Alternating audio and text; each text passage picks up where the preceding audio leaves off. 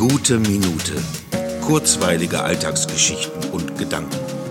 Mein Name ist Matthias Hecht und jetzt geht's auch schon los. Ich habe einen neuen Kochtopf, so einen kleinen. Da passt ebenso viel rein, wie ich brauche, um gemäßigt satt zu werden. Und das ist gut so, weil ich leicht dazu zu verführen bin, mehr zu essen als nötig, weil es so gut schmeckt.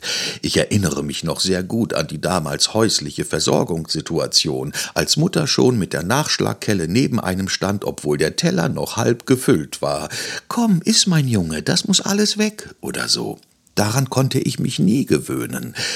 Dieser Kochtopf hat nur einen Haken. Die Griffe werden genauso heiß wie der Topf selbst, wohl aus einem Guss. Ich hätte nicht erwartet, dass heute immer noch solche Töpfe hergestellt werden. In der Tat überrascht mich, dass es an Stellen, an denen es schon so unfassbar tolle Lösungen gibt, um hinderliche Probleme im Alltag zu lösen, immer noch Dinge gibt, die das ignorieren. Andererseits, was wäre ein Leben ohne zu überwindende Hindernisse? Lauwarm, schal und langweilig.